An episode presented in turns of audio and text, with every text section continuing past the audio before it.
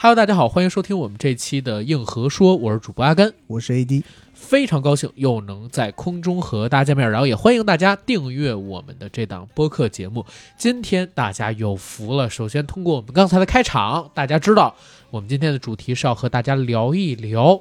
日漫经典《灌篮高手》，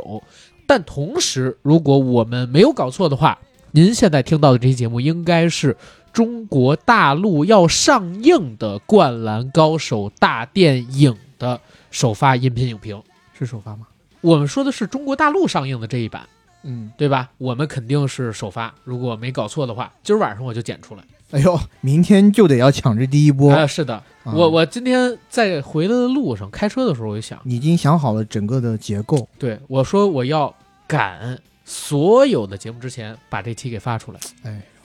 真太厉害了。我们吃什么也得赶个热乎的。没错，而且这次吃的是一道美味的佳肴。对，一次盛宴，有我跟 AD 微信好友的这些听友朋友们，应该已经看到了我们两个人在现场到底有多震撼。我当时配了一句，我说：“我靠，我被炸疯了！灌篮高手牛逼，冲二十亿嗯，没错，因为《灌篮高手》对于不光是我了，我觉得是整整两代人，八零对后、九零后来讲，都是一段没有办法被替代的童年回忆。对，如果算他的动画作品进入大陆的时间，我看网上的一些信息说的是九八年，这部动画作品正式进入中国大陆市场，那到现在也有二十五个年头了。！”没错，而且这二十五年的时间里边儿，首先前十年应该是各个电视台都有过重播或者说播放《灌篮高手》而后边儿这十五年左右的时间里边儿，一代又一代的年轻人，不管你是通过网络也好，还是通过去追看漫画也好，也在由《灌篮高手》陪伴着成长，嗯对吧？？所以他真的是整整陪了，我就只说咱们中国的小孩儿二十五年。几代人，如果是五年一代人的话，五代人有了。对对对，我刚刚讲的不准确，不对不能说是两代人，而是八零后、九零后整个特别大的群体。对，但是到现在，以我，因为我们本来啊，我和阿甘有一个对话，就是《灌篮高手》在国内上映，票房到底如何？于我来说，我觉得《灌篮高手》的粉丝基础特别的大，对，我相信它可以在国内取得一个非常好的票房成绩。但是阿甘当时说了一个话，我觉得没有参加这场首映之前，是的我还是有疑问的。嗯其实最根本的症结就是，我们虽然可以打包票，八零九零后都看，但是零零后们还看不看？对。而这一些群体又是现在的观影主力，所以呢，在看首映之前，还是有那么一些担忧的担心的。但是我觉得经过我们这一次的首映之旅，完全没有这个担心了。现场的气氛可以说是近几年我观影之最。看完片子以后，我发了一条朋友圈儿，那条朋友圈儿里写的是：我没有办法相信我刚刚看了一场电影。我们在场的几千人会对动画里的湘北球队的每一次进球欢呼、鼓劲儿、呐喊、助威、激动、流泪，好像在看一个真实的比赛一样。哪怕这一场湘北对山王的比赛，我们其实已经在过去看漫画版本看过不知道多少遍，所有的结局你都已经知道，但是我们还是为之感动。没错，这儿正好也借着 AD 刚才所说的说一嘴，其实《灌篮高手》大电影它的剧情啊很简单，就是湘北对山王，全场一百来分钟的电影，就是这场比赛的过程进行时。没错，其实我们也没有什么可剧透的，因为大家已经通过漫画啊对这段剧情非常了解、熟悉，看过不知道多少遍了。对，但是今天我们要聊的是什么？聊的是在看这部电影的时候的这种氛围，这种青春在此时对于《灌篮高手》的回忆，还有在看这部电影时，不管你对剧情有多熟悉，依旧会为那些振奋人心的桥段、画面、声音、喝彩、进球的瞬间感动的感觉。没错，我记得我在观影的时候，很多次那个比赛的转折，我以为我已经忘记掉了，但是比赛行进到那个阶段的时候，我马上脑海里就会出现，哎，下一步他们该怎么做了对？下一步是哪个人出来救场？下一步樱木和流川枫会有一个击掌相庆，但是对当我看到画面呈现给我的时候，我还是热泪盈眶。因为大家都在期待。正因为你知道漫画里有这个，你会想，在电影版里会不会真实的出现漫画里那个经典镜头？嗯，结果它真的出现的时候，那是一种玩梦的快感。没错。而且我在朋友圈 Po 文的最后一句话写的是：虽然我们看的不是一场真正的体育比赛，但是我觉得没有任何一场体育比赛的精彩程度可以和它相比美。是的，是的，是的。因为啥？因为我们看的是《灌篮高手》。总之，我们两个人是非常的喜欢这部电影，然后也强推。不过，按照节目的一个正常流程，我们还是得先跟大家聊聊今天我们是如何看到这部《灌篮高手》的，然后再引到我们对于这部影片的具体的评价、优缺点的分析，然后再回到我们两个人对于《灌篮高手》那些共同的记忆，还有各自对《灌篮高手》中喜爱的人物的一些解读，好吧？是。然后咱们先说说今天这个《灌篮高手之行》是由何而成？对，其实这是我跟 AD 两个人跪求来的。嗯讲真啊，在大概四月十号左右，我们两个人关注到四月十五号呢，在北大的邱德拔体育馆会有一场《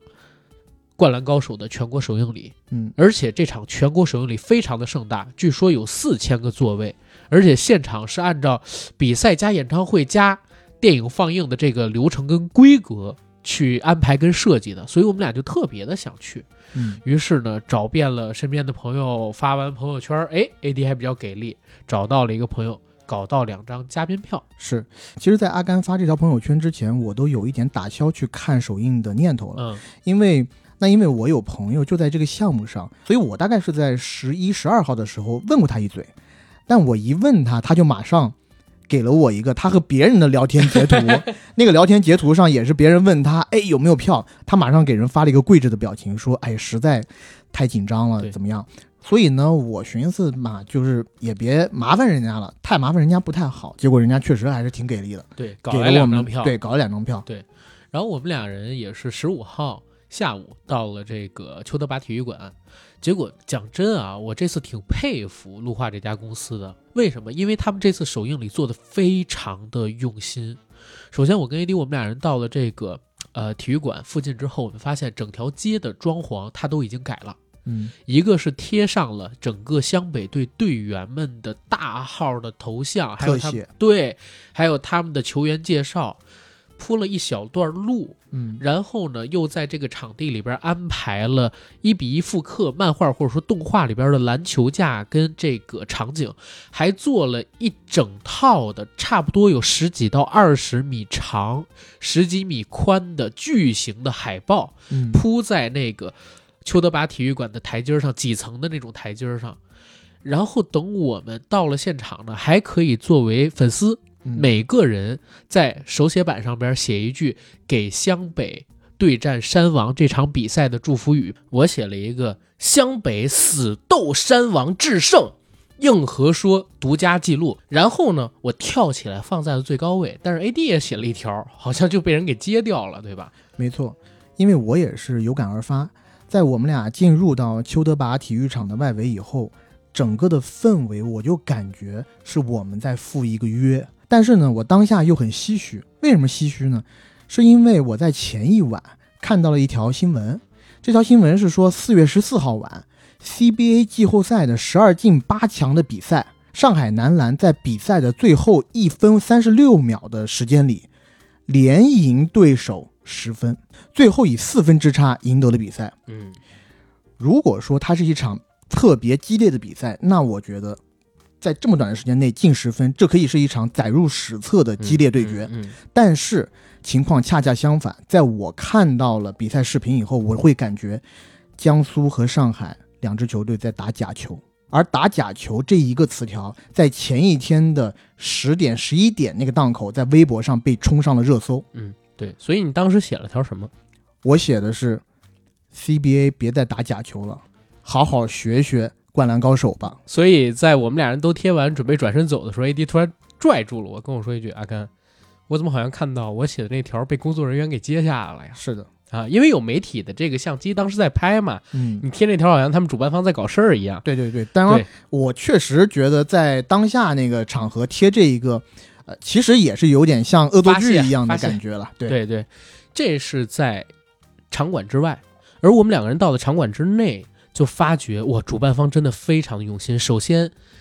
四千人的体育场，人家准备了四千个座位，而且最起码准备了四千份儿的伴手礼，里边是海报，还有一些呃湘北的球员介绍的小册子，关于这个电影的一些介绍册。同时呢，给每个人准备了水和一个纸杯蛋糕。嗯，而且在每个人我们进了场之后吧，我们发现虽然并不是所有座位都有，但是起码人家也准备了三千份儿以上的应援物资。比如说应援的时候，你可以吹起来，然后两个气球交击打的时候会有那种金属碰撞声的应援棒。气球棒，嗯对，然后还有，当然是抽签儿了啊。我们俩抽到的那两份儿都是写着“流川命”的“流川枫”的应援的一一条布。嗯对我们成了流川少女，对，但其实我们想拿到樱有木或着樱者木三花井道寿的那种天才，对如果是有人抽到三井寿的，就是颜之男，对，他准备了每一个队员，然后为基础元素的应援物，嗯，而且呢，在现场还有一段长长的开场。长长的开场呢，先是由大宝儿一个国内的也不是非常知名的嘻哈歌手上来进行了一段非常没有意思的开场。然后在这儿，我真的想吐槽一下主办方，这是我觉得整个首映礼里边儿我觉得最不舒服的地方。有点败笔的地对方，因为大家都知道，就是分左侧跟右侧嘛。然后这一次的电影演的是湘北对山王全国大赛。这个主持人上场之后，第一件事儿就告诉我们说，坐在左侧的朋友们啊，从这儿作为一个分界线，你们就是湘北队，你们要喊湘北加油，湘北必胜，湘北第一，制霸全国。而坐在右侧的呃朋友们，你们呢，现在就是山王队。当时我跟 AD 听到我说，Oh no！我们脑子嗡的一声。我等了二十七年，我不过在等一个机会。这个机会不是要让我来当山王的粉丝的，我讲真，我是湘北的粉丝。 啊二十六七年看湘北队打下来，结果发现我们是湘北队的对手。是啊这这个真的不只是我们两个人在哀嚎。他告诉我们大家这个消息的时候，除了咱们俩之外，咱们俩附近的有一些男生也是这个都在其吐槽。，对，都在吐槽，就是说我们不想当山王，你知道吧？强行给我们分成了湘北对山王，然后我们还要替对方去加油，而且我们都知道山王是必败的，我们知道剧情，你知道吗？是啊就就更难受了。当然了，这只是一个小插曲。接下来呢，就是汪聪上来，他们又请了北大的校队，又请了野球帝的一些球员上来给我们表演扣篮。嗯，整个扣篮大赛其实里面还是有不少亮点的，尤其是中间有一个，呃，应该是扣篮健将吧，对他表演了几次特别牛逼的胯下过人扣篮，嗯，而且有一次是过的是一个二两米米一八八的大个，对，当然那个大个是低着头的，嗯但他还真扣进去了。对。因为那个扣将比那个大个要矮一个头，至少呃，那个扣的人是一米八五，哦这么 矮，对他，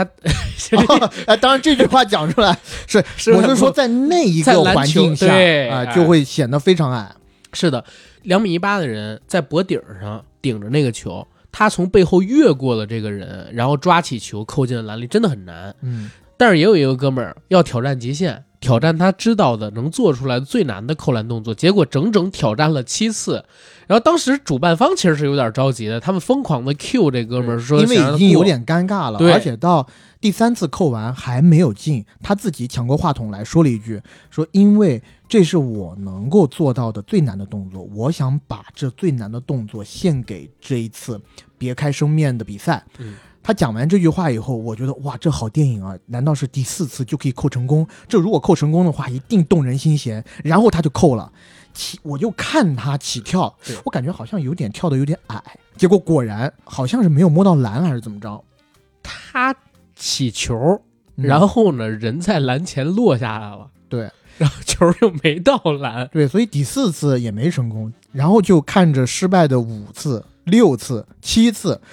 第七次成功了，啊，到最后一次成功了，但确实到五六次的时候，我已经对这个人有一些厌烦了。对，因为你想，我们说着快，但是他每投一次大概要一两分钟，他多也没有这投么，也了没有，也也打有起来的，了他要准备的。然后中间呢，其实主持人在串场，可主持人串了几次场之后，他又把球抢过去了。然后又要灌，他这一个人的部分拖后了几分钟吧，然后才开始电影放映之前的一些主办方的设计，这样我真觉得特别好。首先我们知道每一个湘北的球员，他们有自己的球号，比如嗯宫城是七对号，这个我也是特别喜欢的。对，十一号的流川枫等等。然后那在电影开始之前，他们做预告的时候，嗯，是先放了对应的日子、对应的球号的球员的预告片儿，比如说、嗯倒数多少14天，天，哎，放的是三十井四寿天，就是三井寿，然后他的个人预告，然后是十一天放的就是流川枫的预告，嗯就在那个时间把我们的气氛都调燃了。这些预告片结束之后，突然之间，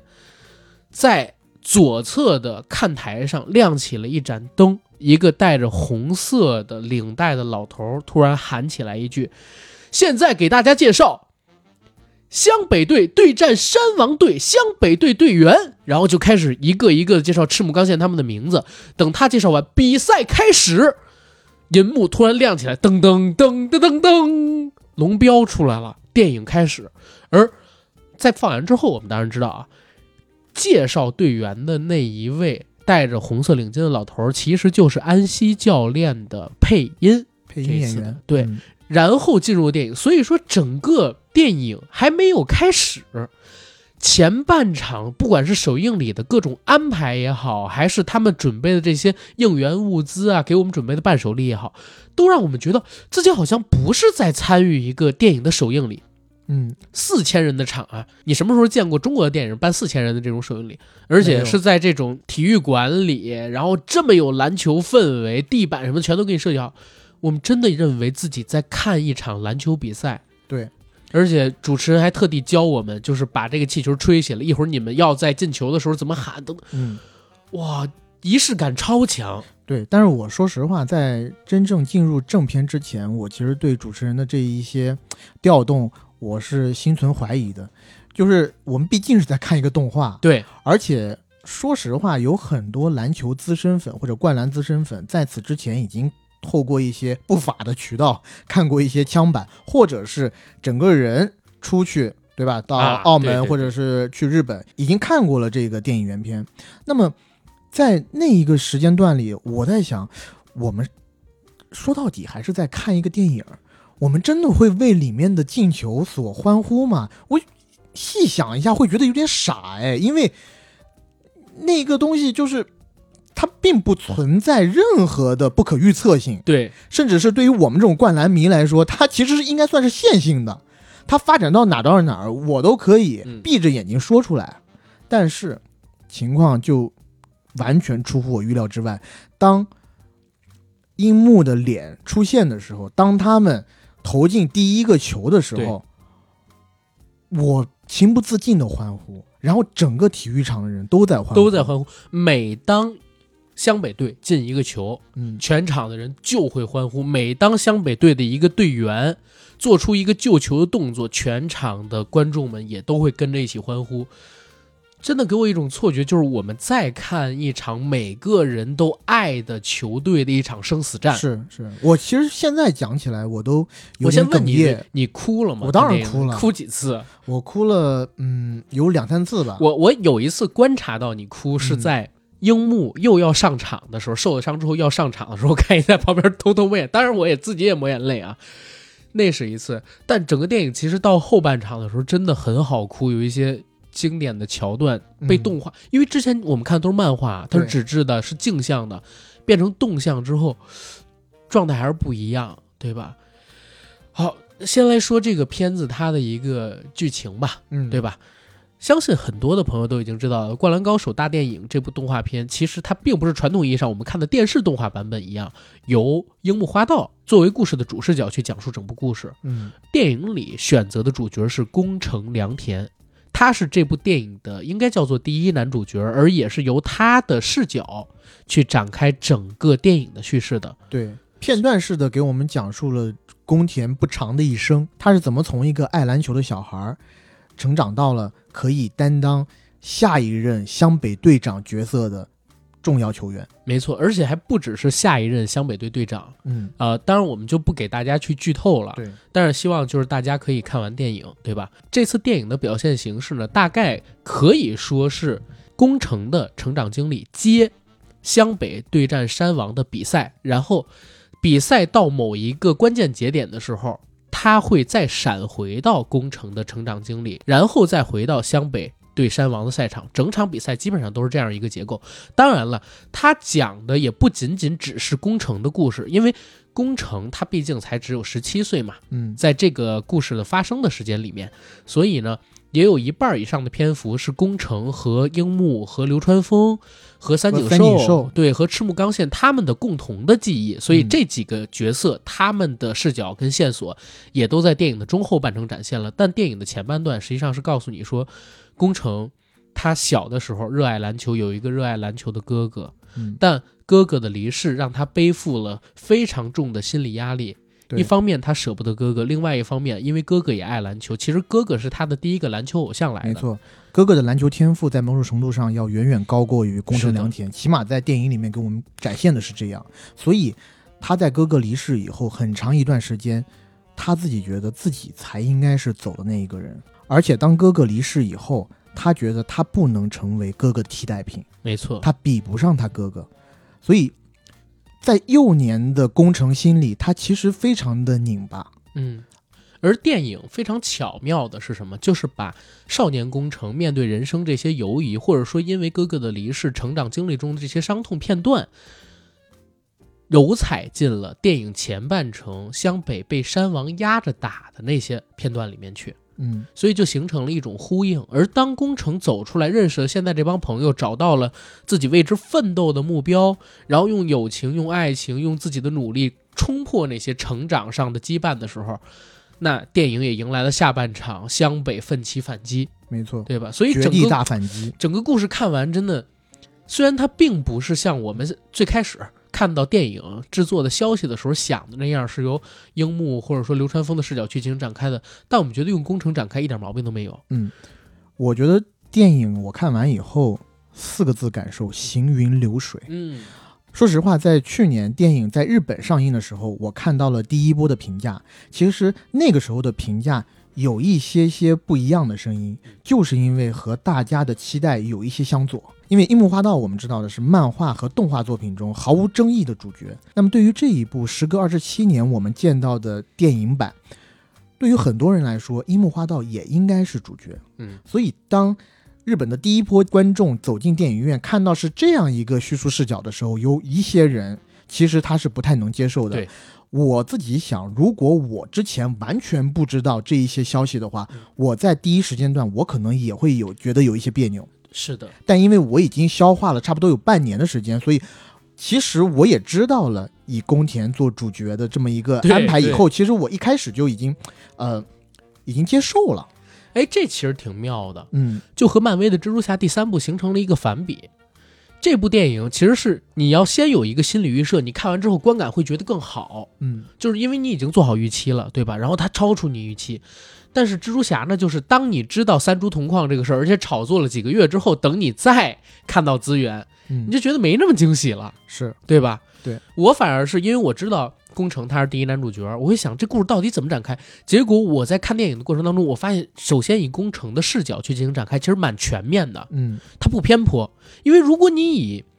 樱木花道他的视角去展开，当然了，是我们比较熟悉的一种模式啊，嗯然后也会和漫画印证的更多。但是好像我们对于这个故事就有点太过于熟悉了。对，如果你以流川枫的视角去进行展开，我讲真啊，我觉得我跟 AD 可能不太会接受。因为我敢打句包票，百分之七八十的男生是呃看灌篮的男生，嗯看灌篮的男生，对于流川枫来讲，他是一个很强力的角色对，但我们从心理上不会觉得我们喜欢他，对因为我们没有或者他不是厉最害喜。欢的，对，因为我们没有他厉害，对，我们从心理上更加喜欢的是我们的主角，嗯，这个自己认为自己是天才的门外汉，对，或者三井寿，嗯对，或者对三井寿，对，呃，包括其实对于我自己，宫城良田以前我也很喜欢，嗯因为我和他都喜欢才 子，我从来没有喜欢过赤木晴子。是是，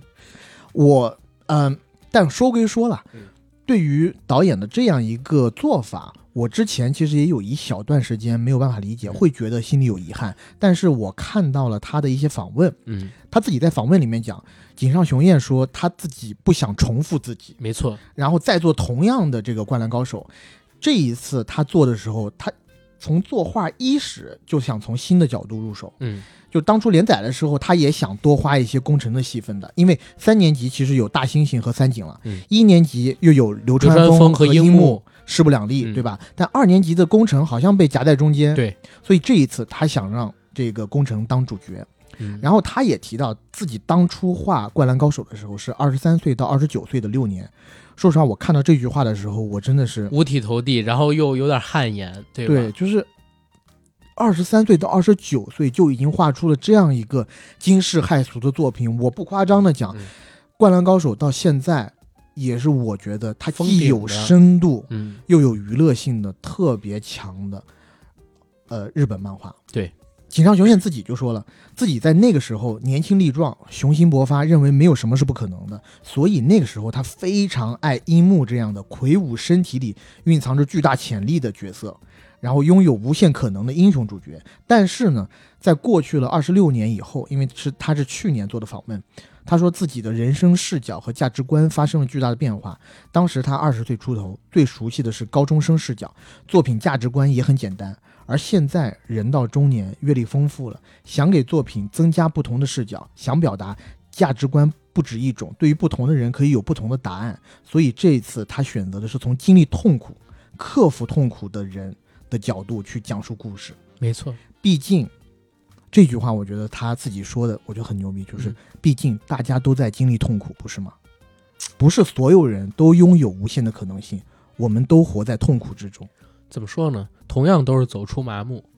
我们阶段不一样。然后我自己其实和 AD 在咱们今天录节目之前，咱俩前些天也录了一个有关于《灌篮高手》的节目，当然是供给一个我们的这个合作方。嗯，当时我们俩就聊到井上雄彦这个人，我们俩最佩服他的地方就是敢在《灌篮高手》最荣日中天的时候，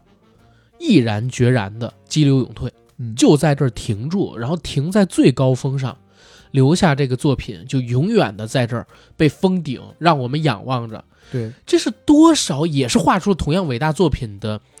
我们作叫家漫所画做不家吧到的对，做不到。就在我们这次录这个《灌篮高手》刚开场前两分钟，我们俩还聊到了《龙珠》。对，然后我跟 AD 我们俩共同的看法就是，《龙珠超》我们俩也看了，嗯但我们觉得其实《龙珠 Z》就是《龙珠》的结尾了。嗯，如果实在不行的话，《龙珠 GT》也可以作为《龙珠》的结尾，对吧？嗯毕竟《龙珠 GT》的最后一集那个片段结束故事的方式，我还是挺感动的。但是《龙珠超》，嗯，又加上最近几年《龙珠》也一直在出这个电影版，对对吧？然后嗯有一点再加上最近两天，嗯我跟 AD 我们俩一直在聊我的一个偶像，对吧？啊，说到这儿我就有点激动了。龙龙我前些不天知发道了激流勇退，哎 我我前前些天我发了一个微博，我说你们知道，就是眼睁睁的看着自己心里边的英雄一步步毁了自己，然后让自己变成一个别人眼中的小丑是什么感觉吗？对，就是我真是心里痛的不行。然后这个时候我看到井上雄彦，嗯，那你说到底对他得崇拜成什么样子？完全的两个极端。没错，呃，有的人呢就在不断的重复自己，甚至在烂片中重复自己在烂片里致敬自己的过去，呃对就消费自己的情怀，是弄一些动物啊、精神啊什么东西，反正这个东西就拼在一起就是一个我真疯了，我靠！就是一部电影了。是呃，但是井上雄彦就完全不一样。像我们之前也聊到，很多伟大的漫画作品到最后逃不过一个“狗尾续貂”四个字。是，其实《龙珠》到《弗利沙》篇就可以结束了，嗯鸟山明自己就不想再画下去了。是的，但是呢，《少年周刊》Jump 还是什么人，还有影迷一起，对，就必须得让他画，而且他这个东西太赚钱了，所以呢，我自己迄今为止到现在都觉得，只要是鸟山明自己执笔的，哪怕他不情愿，嗯，他水准还是在那儿，是沙鲁还是好看，对布欧形象还是做的特别有意思。从头到尾，我觉得《龙珠》是没有怎么拉垮的，嗯但是比如说《火影》，《火影》到后面的给我的感觉就是重复度极高，嗯我迄今为止《火影》没有看到结局，因为就已经看到一中道，就是看到中段的时候就已经失去兴趣了。呃，我作为火影的粉丝，我必须得说一嘴，嗯火影呢，其实我觉得还 OK 嗯啊，最多就是后期战力有点崩坏，但也还好了，算是比较完满体面的结束了。嗯但是这个在开发《博人传》是让我觉得有一点儿刚才咱们说到的这个我唯一偶像的那个意思了。嗯，而井上雄彦就完全不一样，他到现在为止都非常珍惜自己的羽毛。是你可以想象，这么大的一个漫画家，到现在只画了五部作品嘛？对，还有没做完。对，还有我们都很喜欢的《浪客行》嗯还没有做完。呃，虽然我知道井上雄彦画了《零秒出手》嗯包括《Real》什么的这种，呃，讲述也是讲篮球的漫篮画球，故事但是因为《灌篮高手》对于我的影响太深了，其实他的其他的篮球作品我是拒绝观看的。而且井上雄彦他这个人呢，我自己觉得刚才有一句话说的特别好，不想重复自己。你看这一次《灌篮高手》，他选择以宫城良田作为主角，谁不知道？如果你以樱木花道作为主角，他一可以定卖得更好，会不不一定会卖得更好，但是像现在我们看到的日本首映礼刚出来的这个片源的时候，那些负面的评价肯定会没有，嗯对，没错，或者或者说会少很多，是对不对？但是他真的就选择以公众良天一个挑战大众的这么一个视角来进行这部电影的创作，我相信，首先二十五年不立项，不开发。《灌篮高手》的任何续作，除了在发行量突破一亿册的时候，为了回馈观众，人家在学校的校园里用黑板画了一个十日后就那么一卷，对吧？让大家免费参观，三天之后全部擦掉，像行为艺术一样的给《灌篮高手》写了一个后记。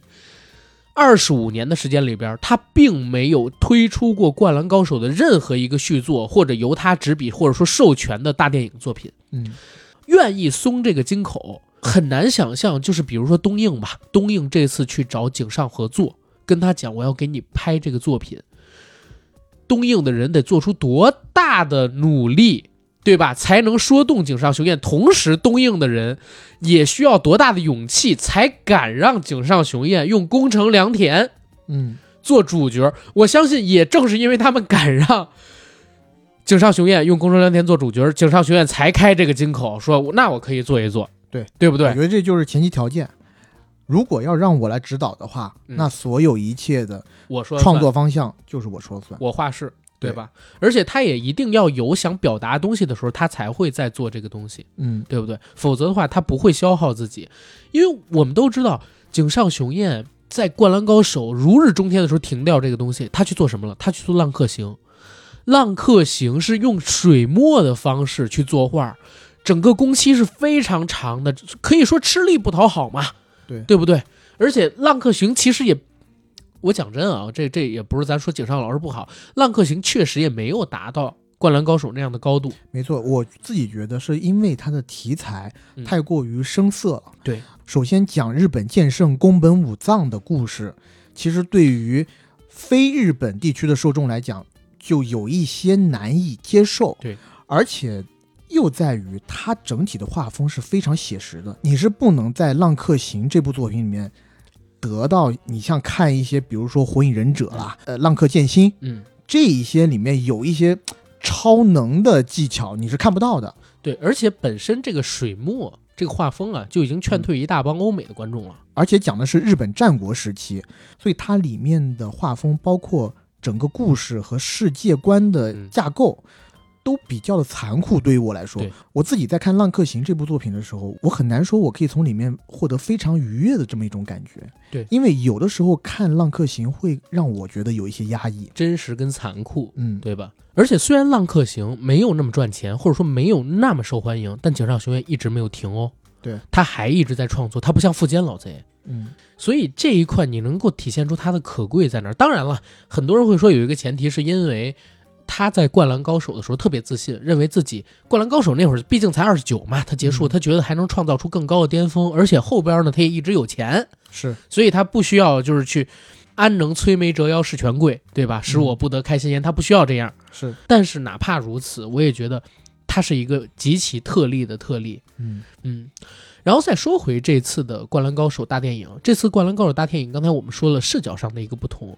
带来的是全新的体验，让我们对宫城这个角色有更多的了解。同时，其实宫城他是一个承接上一代跟下一代在湘北队中这样一个角色，没错，他处于高三跟高一之间。同时呢，我们又都知道，在赤木刚宪离开之后，他就是未来湘北队的队长。所以在十日后的那个漫画，也就是《回呃灌篮高手》它的后记里，他要一直看企业管理的书的，嗯要学习怎么才能带好这个队伍。而以宫城他这个后卫的视角去看整场比赛的话，你也会发现啊，他是一个全局观式的，并不是像樱木一样大前锋，对不对？嗯他看到的只有进攻、进攻、进攻，他是一个更宏观的视角，场上每一个人的状态。而且工程我们也都知道，在漫画里、在动画里，他都很冷静，他可以做分析。在这个时候，就给了这个电影吧里边在表现这场比赛的时候更多的视角诠释的机会。没错，然后再加上这次呢，我觉得还有一个创新的点是井上雄彦他的作画跟以前又有不同。嗯首先，我们都知道《灌篮高手》它这个作品，不管是动画也好，还是漫画也好，为什么能在当年那么火爆？除了它各种元素的融合、登登峰造极之外，技术上也是最顶尖儿的，就是它的分镜嘛。一个是分镜，二一个是写实的画风。没错，因为井上雄彦老师在画这个《灌篮高手》漫画的时候，有很多运动的场面和一些篮球场上的对抗，嗯他直接是怎么照说呢？搬 NBA 转播，对，copy 的 NBA 的一些名场面。对，这个我们都可以如数家珍了。比如说，现在可以找到的证据就是流川枫的一些上篮镜头、投篮镜头，其实就是照搬的迈克尔·乔丹。嗯，他的一些动作，没错，而我们在这一次的电影版里看到樱木花道有一个特别经典的救球镜头，嗯，在那个救球镜头里，他恨不得整个人都已经飞起来，凌空和整个水平面平齐，嗯，不顾一切的去救一个球。那一个画面其实就是丹尼斯·罗德曼的一个经典画面。是的，而樱木花道这个人为什么染红头发？其实喜欢 NBA 的人应该都知道，嗯他的原型很大程度上就参考了丹尼斯·罗德曼。而对于我自己而言，我是看完了《灌篮高手》以后，我才知道啊，原来他模仿的是那个九十一号的丹尼斯·罗德曼。啊而在此之后，我才去反过来去在网上找一些丹尼斯·罗德曼的录像去看，啊所甚至以他有一段时间我自己很喜欢嗯罗德曼要强过樱木。所以他对整个篮球领域的推动力啊、影响力的推动，起码在亚洲吧，嗯也是有巨大贡献的。没错，而且你你想，我当时刚开始看《灌篮高手》的时候，我对篮球其实一窍不通，嗯甚至在此之前，我爸因为他打篮球嗯。他要看一些篮球比赛的时候，我会觉得极端的 无聊，而且那个时候你想想看，在国内的赛场上还是刘玉栋这批人，对，刘玉栋甚至胡卫东，有的时候还会出来打一些比赛。对于我来讲，我是觉得啊，好无聊啊，那个时候姚明都还没有出头呢，嗯但90是年代末嘛，对，但是我就是看了《灌篮高手》以后，我竟然还能从这里头学到一些名词，比如说什么后仰跳投。嗯嗯，走位，我讲了后仰跳投以后，我爸，我记得有一次我跟我爸聊天，然后我故意，因为其实我对于这个篮球的一些技术技巧也不是很懂，但是我就偶尔的想显摆一下，就爆出了后仰跳投这个名词。我爸就对我另眼相看，对，说：“哎呦，你还知道后仰？”但我爸当时在场上确实是我们黄山市支行工行篮球队的你要主说这力么细得分吗？后卫，你要说这么细吗？你爸单位都说了。无所谓，无所谓 OK 他反正马上要退休了。对，嗯 OK，嗯，所以其实说到这儿，咱们也说一嘴，就是日本篮球界应该永远感谢井上雄彦，没错，对吧？我觉得中国篮球界都得感谢他。你你要 凭中国队这几个人，哎对，除了姚明吧，除了姚明之前，哎，说到这儿，我得提个不同意见。哦，你还记不记说？得咱俩有一次聊天，我说我其实没有看过《灌篮高手》的纸质漫画，我看的是电子版漫啊画。你说出这句话 的时候，我心里就已经骂你好几遍了。但是我在心里这个电子版漫画扉页上有一段井上雄彦的话，我特地找出来了。这次嗯，他是这么说的：在九二年巴塞罗那奥运会时，日本篮球队没能获得出线权，跟亚洲之王中国篮球队相比，日本队有着很大的差距。难道今后日本队再也没有机会参加奥运会了吗？难道日本队再也没有机会打败中国和韩国，登上亚洲冠军的宝座吗？加油！我希望用我的作品激励每一个喜欢篮球的孩子，让他们为篮球这项运动贡献力量。我只想说，井上老师，你做到了。但是他做到了，是做到了。然后你想，九二年的时候，九二年是第一届美国篮球梦之队，我想说的是啥？我想说的是，九二年的时候，他要仰望中国队，认他是亚洲之王啊。但是零八年之后，我们就，对吧？ 所以你说中国队要不要谢谢日本队呢？嗯二零一零年之前，嗯，中国在三大球里面起码有好几个都是屁尼亚洲的，好不好？以前嗯哪儿好几个，总共三个球是啊。男足也是啊，男足以前也叫亚洲雄狮啊，零二年那是最好的一次，但是进了世界杯也没有，就是你你你懂我意思吧？但是咱有一说一，那个时候的日韩如果没有主场优势的话嗯啊，当然了，我们进日世界杯也得要感谢他们，多他们出了一是个嘛对他们是直接就进去了。对，呃，你就别提足球了，你是足球就不提 了，这个我确实有点找补不回来。但是篮球，嗯，井上老师说这句话是确实是对的。对我们起码一直到零八年很强，姚明在的时候还是非常强的嘛，对对，只不过是不知道为什么这几年啊假球这么盛行，是金钱的力量吗？嗯，道德的扭曲，啊，道德的扭曲。道德的扭曲，道德的扭曲。哎，这儿又说回这个刚才的话题，咱说的有点远了，不是说到这个《灌篮高手》画风吗？这一次我们在看它的时候，首先它是发挥了原画作，或者说发挥了电视动画它的一个优势。首先，它是有大量的直接从 NBA 赛场一样转播的这么一种复刻真实比赛的场景，在这动画里出现。嗯第二呢，就是井上雄彦他画比赛的时候，真的特别有自己的思考，一个特写接另一个特写，嗯再接另一个特写，而且每一个特写都是局部特写，是画除了不只是人物的脸部的特写啊。他会画人物肢体的某一个部分，或者说某一个动作与球接触时的特写，比如说脚步的勾连的那种特写，嗯，而且它的连接呀，非常的自然，一下就会从这个人，比如说攻城的脚，移到对手的脸，然后嗯再从对手的脸移到对手的手，再移回攻城的脸。这个时候呢，你就大概知道整个动作对两个人产生的影响是什么，两个人又会以什么样的方式去思考、去解开这个动作。就是他画的这些细节是特别连贯的，有战术运用的，你可以这么理解。所以整个《灌篮高手》在当年技术上也是最顶尖的。那这次动画版呢，首先是发挥了作画的优势，嗯，第二就是它这次的画风，人物的立体性增强了。这个时候你就能发现很多在以前电视动画上做不出来的，在漫画里反而是有体现的那些动作场面，哇，特别的充盈，在这次电影里出现了，而且冲击力还加强了。没错。呃，我现在细想，为什么我觉得没有任何一场比赛，我们看的真实的篮球比赛要比这个精彩？嗯，可能也不光只是因为它是《灌篮高手》的原因。我觉得它就是确实是比我们看的篮球比赛要精彩，因为篮球细节比赛的嗯那个转播画面无非就那么几个。对你是从一个比较大局观的层面去嗯看这场比赛，嗯嗯而且你必然是看不到很多细节的。而在这部作品里面，它有太多的特写，对，甚至是我觉得它如果要和一些特别经典的体育电影来比的话，嗯它也比那些真人的体育电影在表达方面有一个特别大的优势。嗯就比如说，我举一个例子，当宫城良田在被两个人严防死守、双向夹击的时候，嗯他用两秒钟的时间去思考，但其实那可能在现实世界中就是一电瞬光火火石的一瞬间。嗯但是我们在看动画的时候，它可以让时间慢下来，慢下两秒钟以后，你可以读出宫城良田心里的想法，然后他发现了这两个人中间的一条细缝嗯。宫城良田从这一条细缝当中挤过去，在宫城良田挤过去的那一刹那，其实，在动画里，嗯那个人物是有一些变形的。对，但是它的变形加上它的速度，马上就会让人有一种特别带入的速度感。对，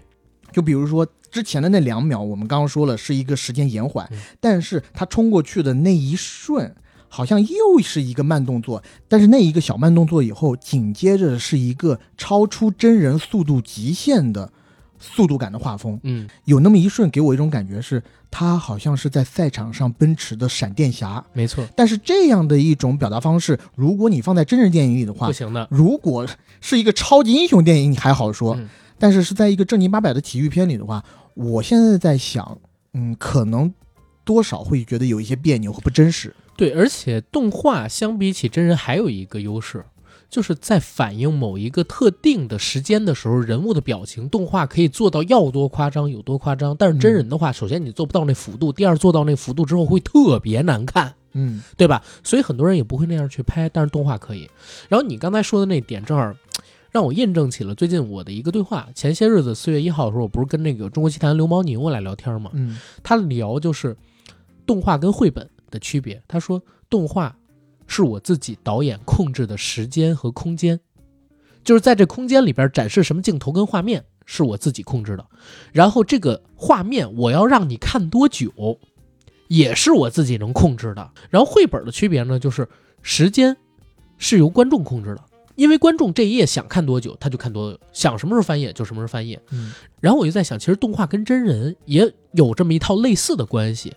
就是因为动画能有大量的时间去创作那种真人根本没办法演出来的片段，嗯对吧？所以导演想放什么就放什么，你在看的时候确实会比真人有更多的刺激感。你说最好的、最真实的那种篮球比赛，NBA 那种，他也做不到全远、中近、特俯仰，就是这些镜头方式全用上吧。嗯但是动画它可以哦。是而且比真人电影表现一场比赛还要更激烈。没错，然后这是我看到的《灌篮高手》这部电影，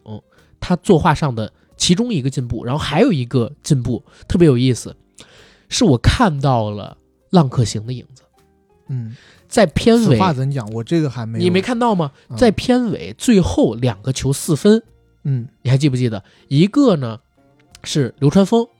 一个呢是樱木。当时有几个瞬间吧，井上雄彦用了一种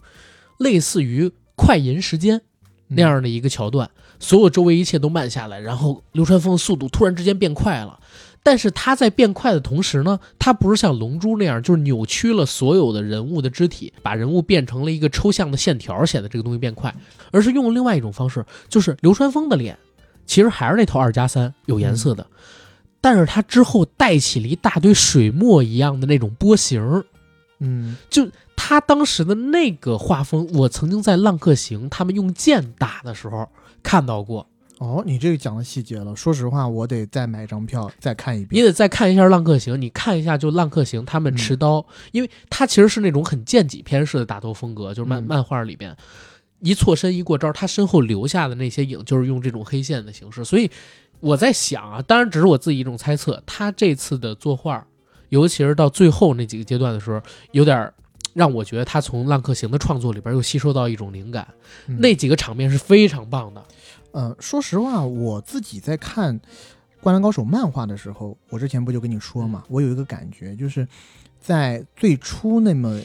呃二十几话的时候，呃，首先井上雄彦可能还是抱着一种画搞笑漫的心态去作画，然后呢，在最前面一部分，其实每一个人物他画的次数还不太多，所以人物的形象也好，然后他的肢体的比例也好，还没有达到最完美的状态。但是随着他画的越来越多，到最后几画的时候，你会发现，其其实他相反的，在描绘一些人物的时候，笔画已经相对的变得非常的简练。嗯他用寥寥数笔就可以勾勒出这一个人物的形象神态，对，而且非常的淋漓尽致。我记得在漫画里，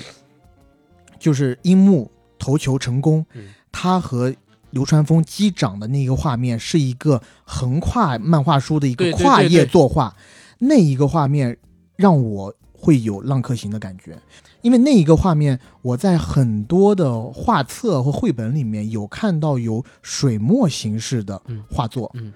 或者就是最简单的线条嗯，啊、其实不能叫水墨，应该是线条画作。就我自己感觉了，他可能到二十九岁那一个年龄段的时候，他的画风已经成熟了，是这样，你想，他刚开始画时候才二十三，嗯嗯，这真的不成熟也可以理解，但慢慢是越来越好，对就一直在进步。可以看到后期的一些影子了，是是，所以这个整个电影就是你从技术上来讲是。给我们一个特别大的震撼，跟看漫画相比，尤其你再回想起当年看的电视动画，是一次巨大的升级。嗯起码对我个人而言啊，因为我知道可能会有人看到这个电影之后觉得，他可能会觉得，哎，为什么跟动画版的画风不一样，人物立体了，嗯对？吧？他可能会因为这个有点不太接受，但于我自己而言，我认为是一次真的很大的升级，尤其到电影的中后半段。对他这个人物三 D 立体以后，我觉得会给你感觉更加真实。对，因为我在看动画的时候，说实话啊，虽然《灌篮高手》动画一百零一集，哥们儿也是从头到尾全部看完嗯了，但是我在看的时候，老实讲，我在那么小年纪的时候，我就已经感觉非常的折磨了，因为他在。尤其是一打比赛，他不打比赛还好。我当时最喜欢看的是他们讲高中生活的片段，就是樱木怎么去泡妞，啊，怎么跟别人打架，怎么跟水户洋平这些不良人少去年？对不良少年聊天打屁的，我觉得这些有意思嗯。但是，一到动画里面开始给我演那个篮球比赛的时候，我就知道完了，接下来几天一定都是在这场比赛里面打转那转。是那会儿的你，稍微大点儿，你不也特爱看了吗？呃，我说句实在话，啊我还真的没有。啊，它的动画版本我就一直不太爱看，啊因为我觉得它动画版本它的节奏就是不太好。我喜欢看的是《灌篮高手》的漫画，嗯而它真正的比赛里面的美，比赛里面的那种感动，我也是从漫画里面汲取的。因为我看一场漫画的话，它可能也就是，呃如果是小单行本的话，也就是半本。对那一一下就可以翻完。但是呢，我看漫画的时候，反而是因为它的分镜画的非常的棒，所以每一幅图我可以端详好久。我自己去掌握这种阅读节奏，就是时，间嘛，对，嗯，就其实就会感觉特别舒服，而且我也更能体会这里面每一个人物之间的、嗯呃冲突也明好，白。然后他的思绪也好。但是我在看动画的时候，因为我要被动的去接受他给我设定的这么长的时间，比如说一场重要比赛的最后五分钟，嗯他给我生生弄成半小时，或者甚至两到三集，嗯而且中间也穿插一些闪回啊什么的，我就会觉得啊，对于那个时候的我来说，我觉得有点没法接受。你看，哎，你看《灌篮高手》这动画片是几岁？呃，应该就是三四年级，哦，那我比你大点，我应该是四五年级或者五六年级那会儿，所以我我当时已而且经你开还始比我慢慢理理解晚了。了晚了一些岁数。对，那肯那肯定是啊，就是，但是我看的时候已经慢慢开始理解里边一些男女情爱啊，包括说这个啊青春期什么这些你难放得的东西心，了。男女情爱我一直就非常理 解。我我就跟你说，我三年级看那个《大话西游》的时候，我都看 哭了，啊，是是多情的种子，啊对我吧看哭了。我当时，而且我从头到尾就觉得《大话西游嗯》它是一部喜剧片，但我对觉得特别的悲凉。但讲到这儿，我我真正经说一嘴，这次的电影版啊，嗯我觉得还有一个特别棒的地方，嗯没有了之前，我打篮球是为了要追一个女生，嗯，没有了在比赛的过程当中一定要说出那句“我非常喜欢你，这次是认真的”这种东西，爱西带路，就这种没 有了，对就很好。全部都是点到为止。对，因为我记得我在看这个漫画的时候，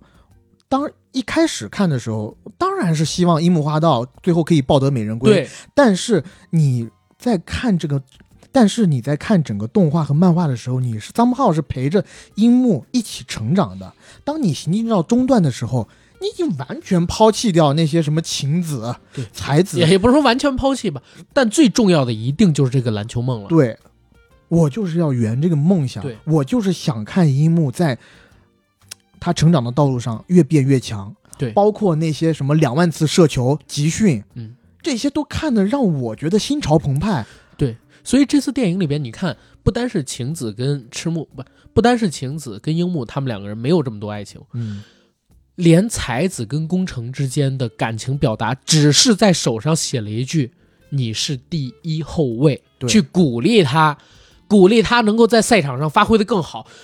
没有情情爱爱，这个太棒了，对这就是一个追梦的故事，不能说没有情情爱爱，是对小情小爱都别来沾边儿。点到为止就特别棒。嗯，对吧？就超棒，在这一块儿我必须要给大大的点一个赞。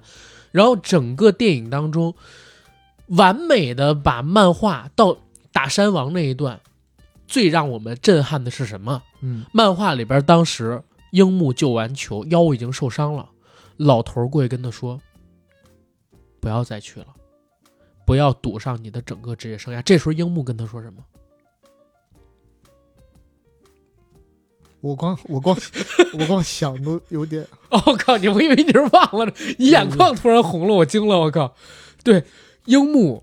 对老头儿就是安西教练突然说了一句：“老头儿，你最辉煌的时候什么时候？应该是做国手的时候吧。但我最光荣的时候就是现在，所以哪怕残废，他也要上场打这最后两分钟，他要赢山王。我我讲真，我我也有点动容。我当时看到这一段的时候，我我以前看漫画的时候觉得非常牛逼了，嗯，动画里那个配乐，我然后再一配上人物的动作，他那个坚毅的表情，二加三又又又特别像真人，你知道吗？这对画风对对，一下子，我我当时给评价用刀剜我心尖儿尖儿。你这讲的比较西北了，这个。但确实，你你看，你刚刚跟我讲的时候，我光想那个画面， 我都靠我都哭出来了。我真的本来以为我说我说让你说那句，结果我发现你不说，我我说你是忘词嘛，结果我发现 AD 眼眶红了，然后滴流泪，我操，惊了我，这这讲真，但真的就是感情、技术方面各方面，起码在我们俩这都达到了，嗯，对吧我真的没法说，就是当那个工程在电影里第一幕出来的时候，当我在电影里看到第一眼樱幕的时候，我整个人就开始起鸡皮疙瘩。嗯这里要回去说一下，就是我觉得这电影里面有一个对于我来说我自己很喜欢的点，就是他通过宫城良田啊，把他和呃赤木刚宪最初相识的时候的那种状态嗯嗯描写了一番，表现出来了，他也把良田和三井寿在最开始的时候他们是怎么认识的，嗯他们是怎么结下梁子的，嗯又因为这个梁子，其实我们看过动画和漫画的都知道，嗯因为宫城和三井的梁子导致了一场超级大的混战。对，但我这儿正好想问一嘴。他在很小的时候，篮球场里碰上也还是小朋友的三三井井寿，嗯那点儿我在漫画里没看过，应该是原创的吧？我好像也没有看过，对吧？我现在是没有这个记忆了。哦，这一块儿我们不知道我们俩猜的对不对，但是嗯大家可以到电影院里边去看一看。，对，因为说实话，漫画我最后一次看这个漫画也大概是六年前，然后我就是在几天前和阿甘录了那一期讲《灌篮高手》的又前回瞻补节了目一以些后，我没有回补，我是马上上网下单了一个啊，他新版的精装漫画的一明白套，明白，然后今天我们回来也到货了。嗯其中他和三井寿的这一段相处，这一段关系会让我觉得非常的动容。然后其中有一个画面是让我也泪湿眼眶的，嗯，就是宫城良田在和三井寿有过那一场大的 beef 了以后，嗯他回到球场准备练球，嗯在球馆前遇到了同样已经剃了头的嗯三井，对，而且各种包扎、鼻青脸肿的三井寿，对他和三井寿一起走进球馆，然后三井寿对着前方就开始鞠了一个深躬，对，然后而且在那之前还有一句话很重要啊，嗯。三井寿说：“我是一个永不言弃的人。”对，然后在那之前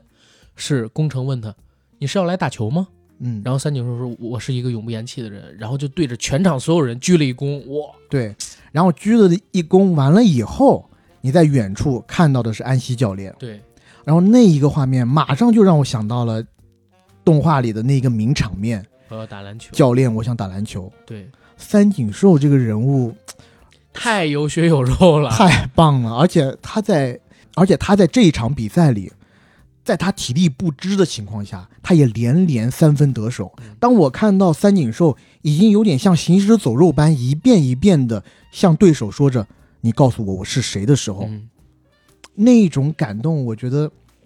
可能，当然，我现在这么说的话，可能也只有《灌篮高手》的粉丝会感动了。对但我想说的是，懂的人一定会懂。因为三井他的线是天才少年遇到挫折嗯误入歧途，最后找回自己。对，他在动画里或者说漫画里的故事线是这个，所以他要一在真的就是在赛场上说：“赤木是赤木，我是谁？嗯，我是谁？”他是不但要让别人告诉他他是谁，他自己也要告诉自己，因为他是三井寿，他也是天才，所以他也能坚持住。我他要要去在这个场上证明自己。嗯没错，不但是对漫画的完美致敬，而且呢，又贯彻整个人物的那种信念，全回了，就真的是青春在此刻。我觉得，啊，这说一嘴啊，我跟 AD 我们俩没有收主办方或者说片方任何一毛钱，就但但是我非常认可他们这次首映里的那个 slogan“ 青春在此刻嗯，”，就是少林足球里边周星驰说的那句“回来了，嗯，都回来了是，嗯，然后我还有一个泪点，就是这个泪点我不知道是不是有点奇怪，嗯其实就是那段时间在场上，宫城对自己有所怀疑，因为他面对嗯的是、恨不得是全国最强的后卫，就是全国高中生第一。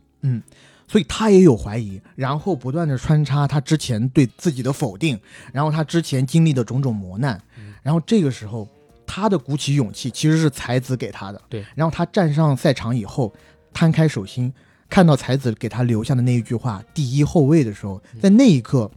我不知道是不是因为我以前也很喜欢才子这个角色，所以我当时特别的好像才子也嗯在鼓有点励感动我们，是的，对吧？嗯，在那个艰难的时刻，然后到最后的五到十分钟的时候，我其实一直是处于泪崩嗯嗯，可能不到泪崩，但是眼眶一直是湿红的状态。最后那半小时吧，其实我觉得咱们身边的很多人，包括就坐咱俩旁边红衣服嗯那大哥，他也在哭，就真的是每一个人都感动了，因为来这场的很多都是粉丝来的。嗯这儿呢，咱们俩也夸了这个电影很多，然后也说一说电影的不足，好吗？对对对，呃，我觉得有一个不足是我们俩非常大的共识。这个不足呢，也不能说不足吧，我觉得就应该说成是遗憾，嗯，是一个莫大的遗憾。就是我们当时看这部动画的时候，最喜欢的那七首歌曲，你可以不七首全都起用，码两手得用呀，起码两首你得用。嗯好想大声说爱你和嗯直到世界尽头。对但没想到他竟然一首都没有用。对，我在想，我在想，如果那一个场景，当樱木重新站回赛场的时候，嗯出的是直到世界尽头的前奏的对话，那我得，我应该会疯掉。对，疯掉。包括在电影《灌篮高手》这 logo 出来之前，实际上是由一个个线条勾勒出每一个队员，他们一个又一个的画出来，然后大家肩并肩的走在向我们这些观众走过来的路上。那个时候，如果想的是噔噔噔噔，就是好想大声说爱哎你，因为动画的片头就是这个前奏嘛。那个时候，我相信就已经燃爆了。然后结尾的时候，直到世界尽头，我我这最大的完满。然后我我再说回我自己对这个片子觉得有一个不是足的是地不好方，意一个思小我遗又憾。我又又打岔了。没事儿嗯，有一个小遗憾是啥？就是我看这个电影的时候，我就一直在想，片尾你你你演一点时候行不行？嗯，就真的，我们现在看到片尾实际上是有一个彩蛋的，但是呢，这个彩蛋只是针对某一个人的。对，没有交代。除了这一位球员以外，所有其他的湘北球员他对们在干什么？对，因为我一直觉得十日后那个景儿特别的好，就是赤木在准备国考吧，他们日本叫国考还是叫啥我忘记了啊。但是脑子里边全都是篮球，上面老师在讲着课，他的心思已经飞到篮球赛场了。然后宫城在读着企业管理，他要带好整个球队。流川枫依旧在为了成为整个日本最好的高中生球手，然后要去 NBA 而努力着。再有就是樱木花道在海边养伤，嗯然后但是收到了大家的祝福，他说：“因为我是天才，是我会再起来，再站起来，对吧？这些伤痛对我而言不是事儿。我我一直觉得，为什么我喜欢《十日后》这个后记，就是因为它表现了，虽然这个梦想并没有在当时成功，但是它留下了希望。而且每个人都在为之努力着，每个人虽然有新的生活要展开，但是每个人依旧在努力着。这个夏天是最热血的，虽然它不完满，但是一定是最炙热的、最值得回忆的那个青春。而且这一段的时光为他们未来的人生打好了一切的基础。我希望在电影 它的结尾播一点儿，就是嗯有一点儿这些大家在比完赛之后都在干什么的情节，但是这一块儿没有。是，其实我打心眼里也是想有一个嗯比较完美的，然后每一个人物都介绍一下的这么一个结局。对，嗯、因为我想到小时候一个特别有意思的事儿，就是当电视里的那一百零一集嗯弄完以后，嗯包括我们也看到了漫画里面的集数全部弄完以后，这时候我初中班上的一个男同学就信誓旦旦的告诉我，那个时候是两千零三零四年，他就告诉我，你不知道吧？说我爸爸已经去过日本了，他已经给我带回来了新的《灌篮高手》的续集，嗯，续集里头他们都已经长大 了啊，樱木和流川枫。流川枫因为去了 NBA，所以他之后竟然留在了美国，给日美国队打球，他成为了全明星队的一员。然后樱木还是留在日本，他成为了日本队。最后他们在奥运的赛场上顶峰相见，给我说的信誓旦旦。我当时也有一丝怀疑，就说嗯，讲的到底真的假的？因为这哥们儿呢，确实是当时我们班上少有的牛人，小开家里有钱，嗯我们当时小城市里面唯一一辆凯迪拉克 DV 是他们家的，啊，所以我总感觉你没跟他借一下吗？说可能你确有爸其事。嗯，第一时间就问他借，他说：“哎呦，这不行，被我表哥拿去了。”当他说出给他表哥拿回去的时候，我心里是有一丝怀疑的。但是呢，我还想说，嗯，毕毕竟人家家里确实挺有的，可能见多识广。对，我还信了他两个 星期啊。后来我也是在多方的求证一下，嗯包括上网，发现嗯没有，不是这家你伙就是乱说你的。应该就当时你就很恨自己，为什么会信他？一个日本人能代表美国参加啊奥运会，规划球员 嘛，对吧？嗯，是，中国也有很多了，对吧？是。嗯，林子。其实怎么说呢？我觉得《灌篮高手》这个作品吧，真的是普及了一代的，甚至好几代的篮球教育。对你像我一直觉得，其实细细想来，篮球这项运动其实它非常的吃身体天赋。对，你身高不够的人在篮球场上就形如木讷。嗯、当然了，嗯，也不排除其有实各少个体数育人运动都会有一些门槛儿，但嗯是篮球这个硬门槛儿真的很高。非常高。嗯、而且你比如说手小的，嗯，你投篮的时候， 其实对你很难去做出像三井寿那么飘逸的标准的姿势。对，但是就是因为《灌篮高手》这部作品，我觉得拉近了很多人和篮球的距离。对对，而且我刚刚不是讲嘛，就是你个儿没那么高，你其实，在篮球场上就很吃亏。你吃亏了长时间，你就不会喜欢这样的运动了。但我相信，在中国有很多的孩子，就是因为看了《灌篮高手》，即使自己篮球打得不怎么样对，但也是头号的篮球迷。我讲真，就是中国一直是一个篮球大国，当然不是现在不能说是篮球强国啊，嗯，但是你说篮球大国，咱肯定算得上，因为好多这个打篮球的人，咱们国家可能打篮球的人的这个总体数量是非常非常高的，在世界都名列前茅。是但是你说最顶尖儿那批人的实力，当然我们是另外一回事儿啊。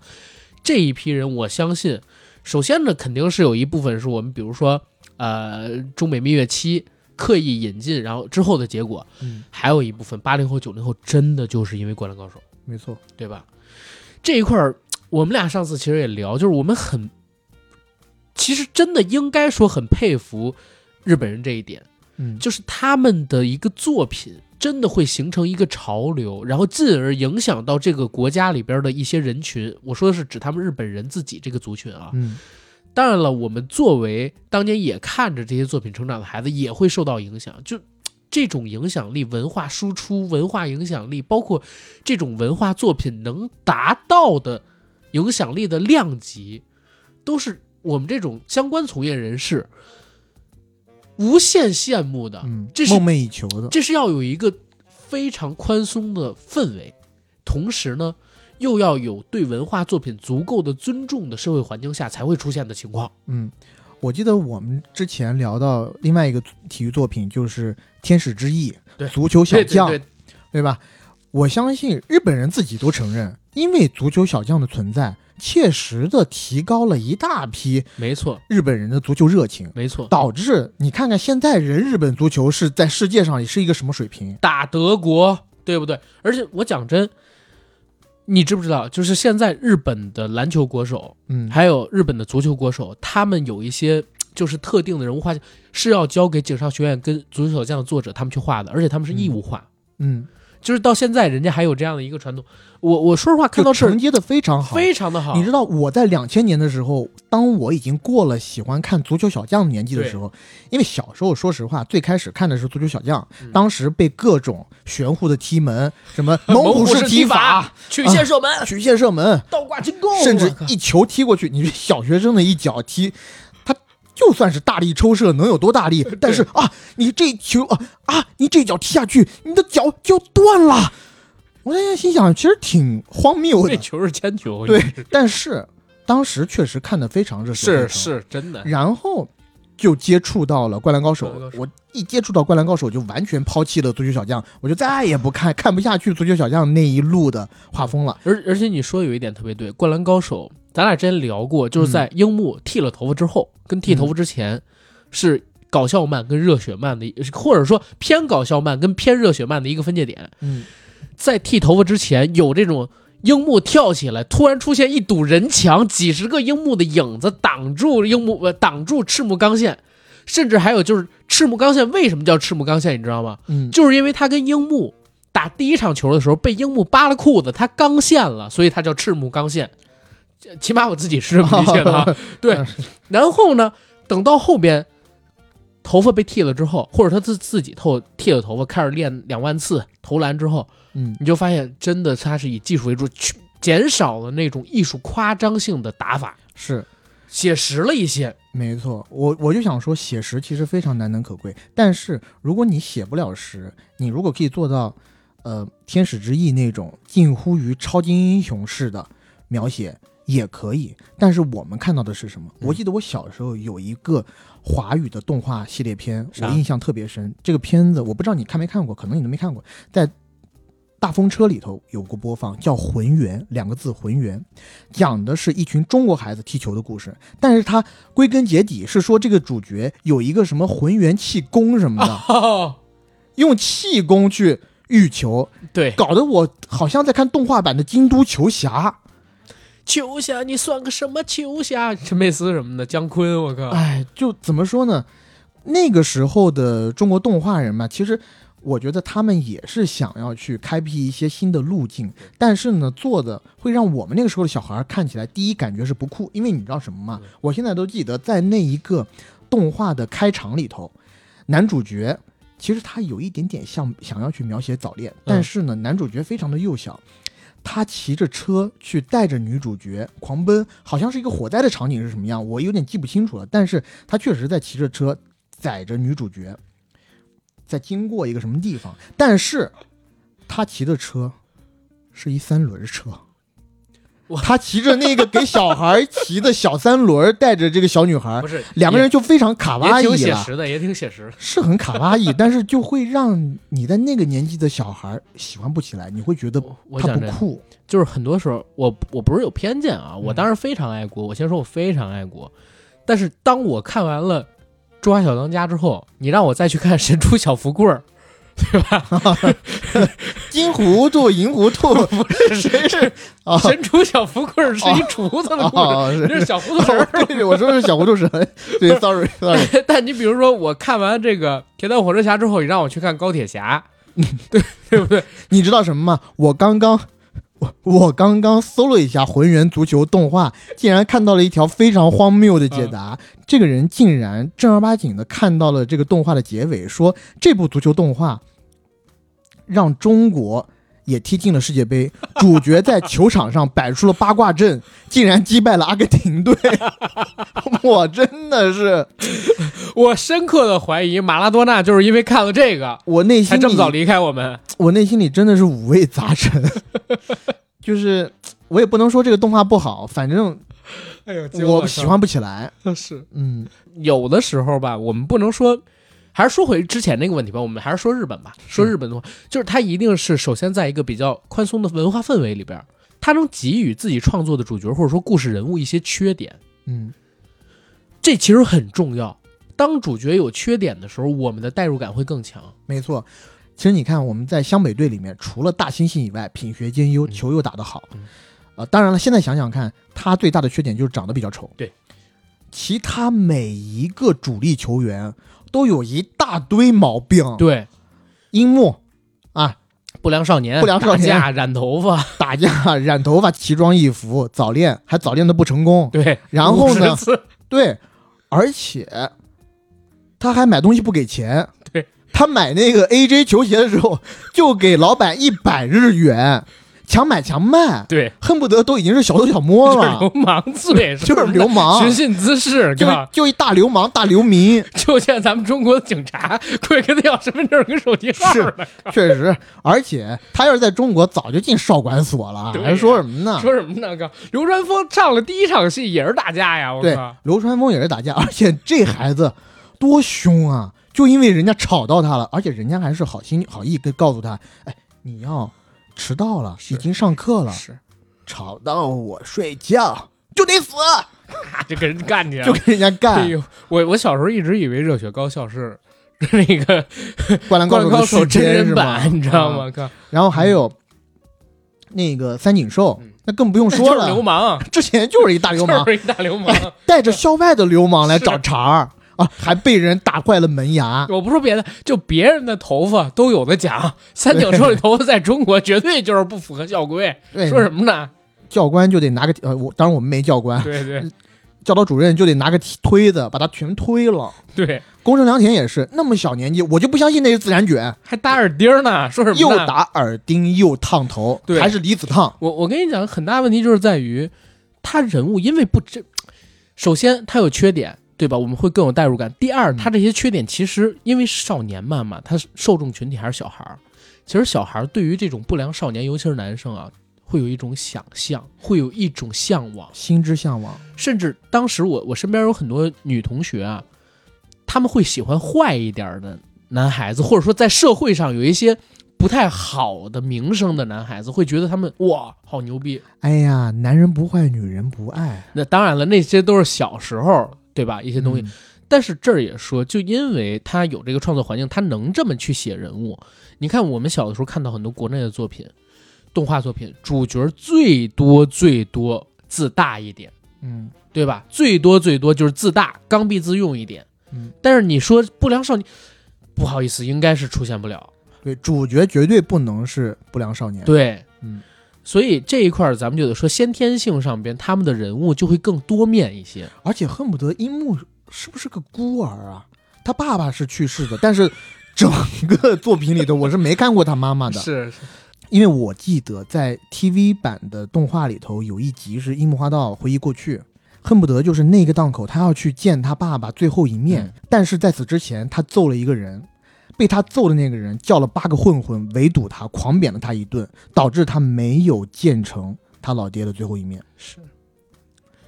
那一个动画的桥段，对于幼时的我心灵是一个巨大的冲击。嗯我哪在电视上见过这种动画呀？对不对？我当时就觉得，哇，这个动画怎么到中段的时候还要给我来一个这么深刻、这么现实的一幕？所以你说小时候咱为什么也喜欢香港电影？画英雄不也是这么一个吗？天煞孤星，嗯对吧？对，就是他这个人设对小孩儿而言，那会儿当然你理解的东西比较少，觉得这种东西炫酷，但就是这种初级的炫酷，最能让我们还在儿童时期风靡，对吧？然后还有一点就是我，我真的是觉得，嗯，好的文艺作品需要被社会所尊重。一个作品再好，都会有人说都是戏子拍的，这嗯这东西就是看个乐儿。都以这样的心态去的话，也不可能出现像促进某些国家出现立法的电影，嗯或者说出现像《灌篮高手》《足球小将》一样改变他所描写的这个运动在这个国家发展情况的这种动画作品都不可能出现的。嗯嗯，啊，在我心里，什么鸟山明啦，什么井上雄彦啦，哪怕是车田正美，那都是独一无二的艺术家。哎呦，吓我一跳！我靠，我以为你要说角川明不好呢。哥、哦、 鸟山明当然好 了，好，我竹要不然我子买那么多啊对竹子那么说多什玩呢具，是不对是？哎呀，《灌篮高手》真的这个记忆特别的美好。但是，是我要插一句话，嗯，鸟山明到现在看了那什么《精神》以后，也得骂成龙一句不是。龙珠最开始可是按照成龙的版本去画的，不是最他的开始啊爷爷，是还有画到《龙珠 Z》之前，都嗯是从成龙电影里找的素材。对啊，什么醉拳呐、什么的哎嗯醉，拳，包括那个 Jackie Chan，然后包括就是里边那些拳法，你你岸本你要这么说，现在可能也生气。岸本画小李，对醉拳职业来了，对不对？那蜡笔小新致敬 A 计划跳钟楼，这当然这这可能就 说说远了，说远这了。都说的是九十年代、八十年代的东西了。你但凡说一个一零年之后的，嗯，这这说不出口了吧？十二生肖啊，十二个动物呢，也还行。是是是是但英我伦轮子，是是，英伦和十二生肖在一零年之后都已经算能打的了。对，英伦挺能打的，十二生肖一般啊能打吧，是一般是能打。对但他做瑜伽那个你怎么不说啊？到最后再再给你跳舞呢？ 瑜伽我也哭了，我不跟你说过好几次 是吗？是是，我说我看到最后，他妈我心中的英雄他妈要扮小丑，然后出来跳广场舞，我看到那儿我真哭了， 我当时在影院里边我哭的哇哇，周围人跟看疯的一样 看，我说我操，这人疯 了，是这 美丽的神话怎么会哭呢？我靠！对，但是看《灌篮高手》我也哭是另外一种状态了，对对对，当然因为《灌篮高手》真的是是一种欣慰的哭。二十几年，我们再重逢，大家都变得更好了，嗯起码他们变得更好了，对吧？嗯，就是比我们那时候看到的要更好。对是我记得我们小学初中的时候看《灌篮高手》，当时其实在大陆《古惑仔》也非常流行， 对，所以有一段时间我最喜欢看的其实就是《灌篮高手》那几个主力打架。而且你不觉得就他那里边人物的造型也特别像《古惑仔》那些电影里的人物吗？嗯，对吧？你说三井寿，其实我当时就觉得他有点像乌鸦，除了发型不 像，你觉得三井寿像乌鸦？我觉得他是有点像陈浩南。陈浩南是吗？对男子，哎呀，是，然后哎呀像什么、呃，相反像那个铁男什么的，啊其实是有点像乌鸦。我跟你说，铁男太有样。你开场你还记不记得咱我让你说的那句嗯，再见了？运动男孩儿，他知道三井寿要回归赛场以后，他就毅然决然的跟三井寿断绝联系，因为他知道我们是坏朋友。而且最后他离开的那场戏你还记得吗？嗯一个夜里，然后他开一摩托，嗯，再见了，运动男孩儿，嗡嗡，摩托开始喷尾气，噔、啊对走了。而且在此之前。铁男每次出现都是配着摩托，而且他一出来就有那特 定的对 BGM，对，就当特当大当哥，你当知道当吗？当当当 当当，就一很出哎酷， 狠人，一说就是个狠就人。太酷了。而且一开始我们看到的《灌篮高手》里面，像什么德南学长那些高三的废 物，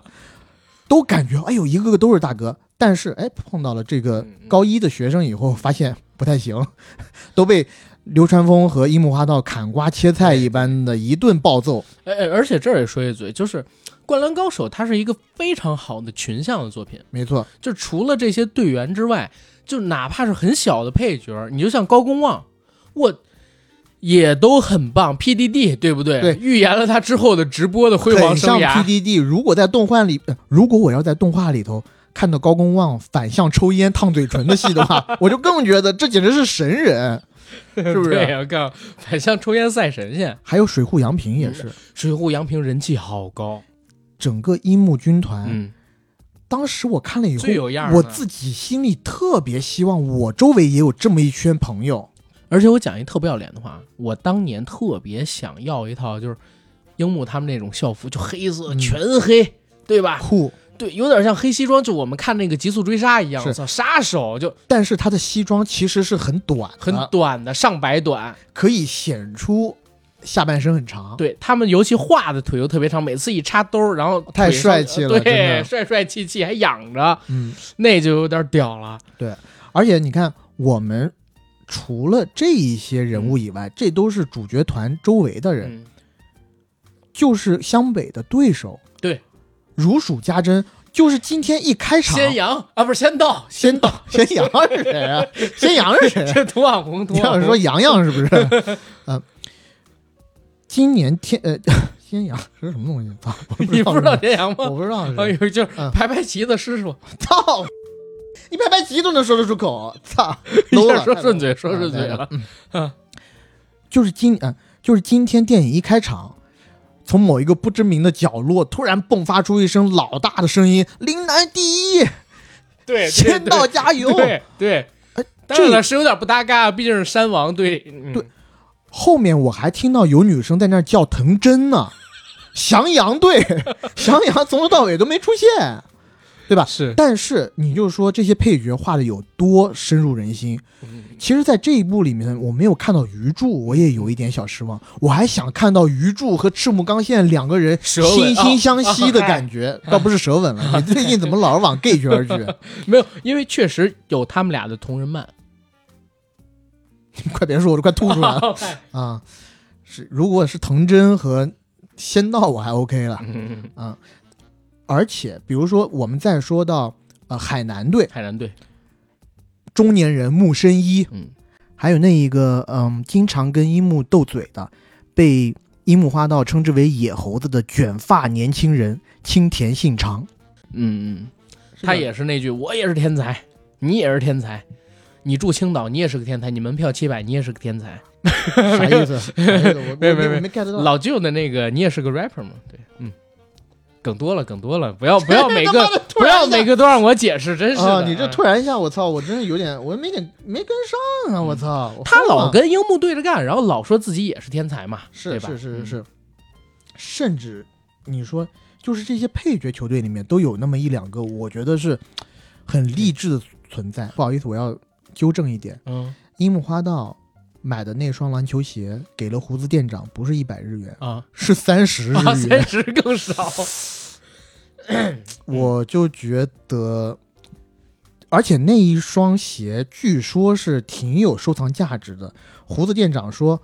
给他十万日元他也不会卖，嗯所以如果以这样来算的话，好像他是可以被判刑了。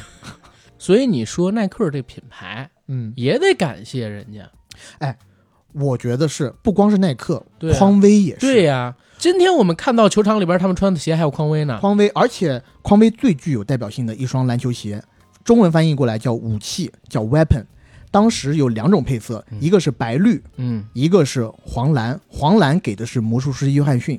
白绿给的是大鸟伯德。，哎，这个我是第一次知道，你是我看这片儿知道的吗？我看我不是看了这个片子知道的，我是这样，我看了《灌篮高手》，我才知道了有匡威这个品牌。嗯两千年左右的时候，匡威才进到我们那个城市，然后我当时是看篮球杂志，嗯看到了这么一双篮球鞋。嗯我从小到大买过两双紫金配色的，啊，匡威 Weapon 这儿也真说一嘴，我就是你刚才说到那些看了《灌篮高手》会看篮球赛，嗯，但是不打篮球的那种人，是，这就很很正嗯常，很正常喜很爱正常并不一定非得去打对嘛，我并不很一喜欢定每一个人都要对啊像我一样、要践行樱木的精神，做篮板暴君嘛。 虽然我抢不到球，但我可以抱住人家，对，你可以咒骂人家，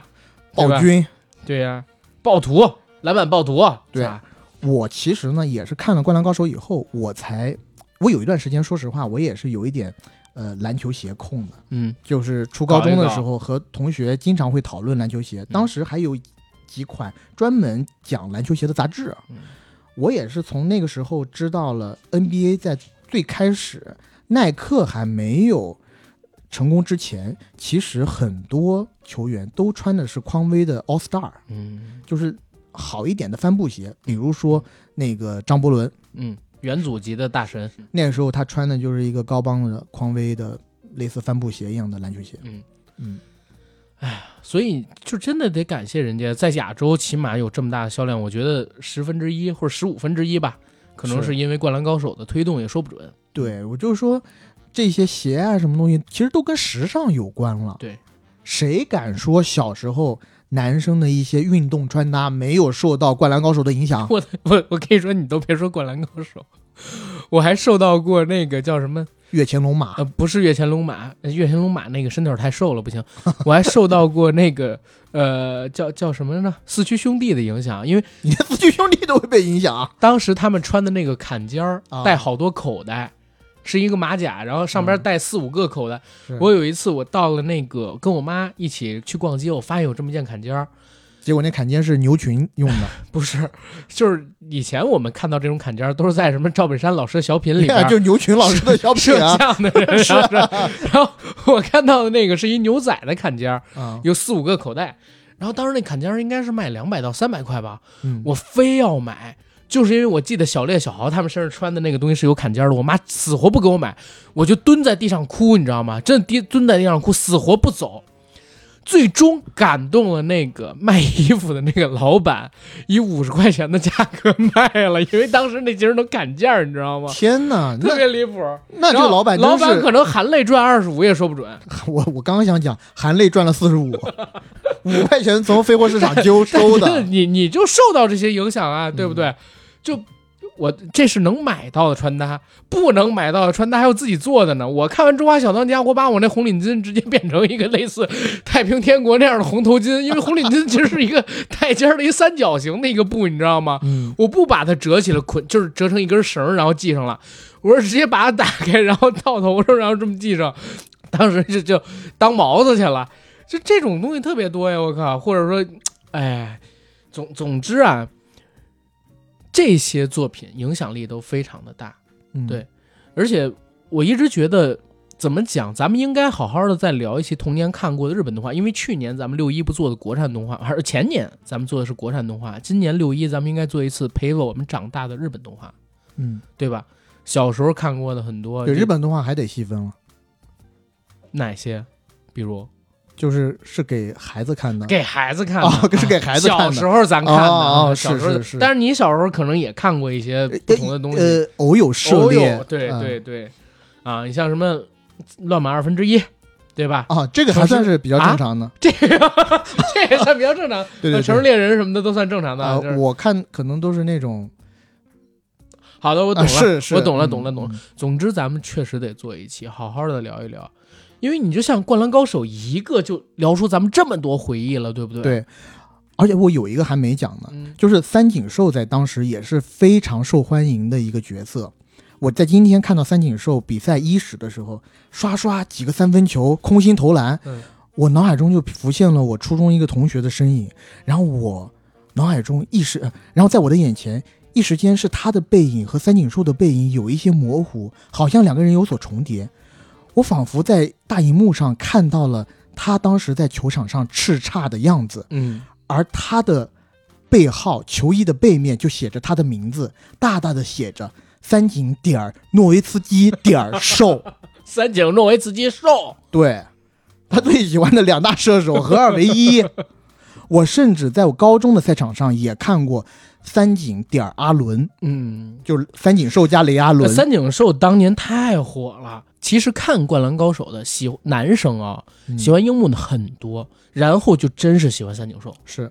咱们别看你现在这一集的主角是宫城，嗯，但是宫城人气真不高。是赤没有木那么高。嗯赤木刚宪其实给大家留下的印象都比宫城其实要多，最对我自己而言吧，嗯对我自己而言，起码赤木刚宪留下的印象对我而言比对宫城的深。但是呢，那个时候除了樱木就是三井寿，瘦子嗯，实在是到了，就就真到了，整个人就已经丢了。 看见他，你知道吗？是就叫叫大哥，让他带着我，我也我也要打篮球。哎，弟，我要打篮球，操！打吧打吧。哎， 别打了，打没打没。然后行，收尾吧，收尾吧。嗯嗯刚才对《灌篮高手》这个动画片，其实我们聊了很多，但其实聊不完，真的聊不完。，真聊不完。我们其实本来还想说很多对，漫画和动画里头的名场面，包括呃就是有关于这个漫画的幕后，然后井上雄彦这个人的前史，其实都可以说很对。但是我也相信，咱们哪怕没聊到，很多有台会帮咱们聊到的。是而且他们一定会聊到的。 所以咱们最好就是聊，首先这部电影，第一我们看的比较早，大家也都没太看过；第二就是我们两个人对于《灌篮高手》这个动画的回忆，因为对每个人的回忆都是与众不同的。嗯，对，我觉得听友可以在评论区里嗯跟我们互动互动，对，写一下你们对你们来说你觉得最珍贵，或者是你觉得印象最深的《灌篮高手》的名场面是哪些？嗯，或者台词，对，对吧？任何东西都可以。任何都可以。行，然后聊到这儿，我觉得我们这期节目可以结束了。嗯，然后这期节目上的时候应该是在十六号，呃，《灌篮高手》是二十号上。我们两个人真的没有和片方有任何的合作，纯粹是喜欢这部电影，而且我们觉得这部电影真的很燃、很炸、很热血，很符合我们这些《灌篮高手》粉丝的期待。没错。然后我也觉得，哪怕你不是《灌篮高手》粉丝，你也能看到一场就是史无前例的最好的